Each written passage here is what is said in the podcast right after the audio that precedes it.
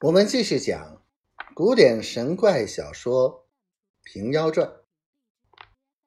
女童入去不多时，只见走出那个跳在井里的妇人来，看着普吉道个万福，道：“科长昨日甚是启动。”普吉见那妇人，怒从心上起，恶从胆边生，便骂道。打击贼贱人，却不推难。见你脚痛走不得，好意载你许多路，脚钱又不与我，自走入宅中，跳在井里，叫我被官司捉了，顶上带枷，臂上带纽，牢狱中吃苦，这冤枉如何分说？直到永世不见你了，你却原来在这里，仇人相见，分外眼睁。且叫你吃我一刀，就身边拔起刀来，向前劈胸揪住便剁，被胡永儿喝住一声，禁住了手。普吉与身与脚都动不得了。胡永儿道：“看你这个汉子，一路上宰我之面，若不时把你剁作肉泥。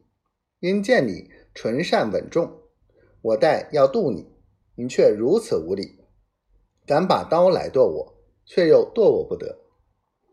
婆婆起身劝道：“不要坏他，日后自有他用处，还要他们来助你。”婆婆看着普吉，脸上只一吹，脚便动得了。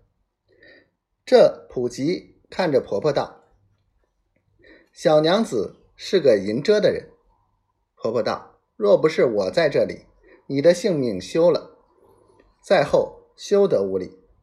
普吉道：“小人有缘遇得姑姑，若救得普吉牢狱之苦，出得井去，无事时回家，每日焚香设位，礼拜姑姑。”婆婆道：“你有缘到这里，切莫要去，随我来饮数杯酒，送你回去。”普吉随到里面，吃惊道。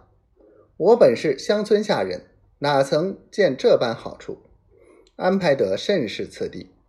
但见香粉宝顶，花插金瓶，四壁张翠木角销，独桌排金银器皿，水晶壶内尽是紫府琼浆，琥珀杯中满泛瑶池玉液，玳瑁盘堆仙桃异果，玻璃碗。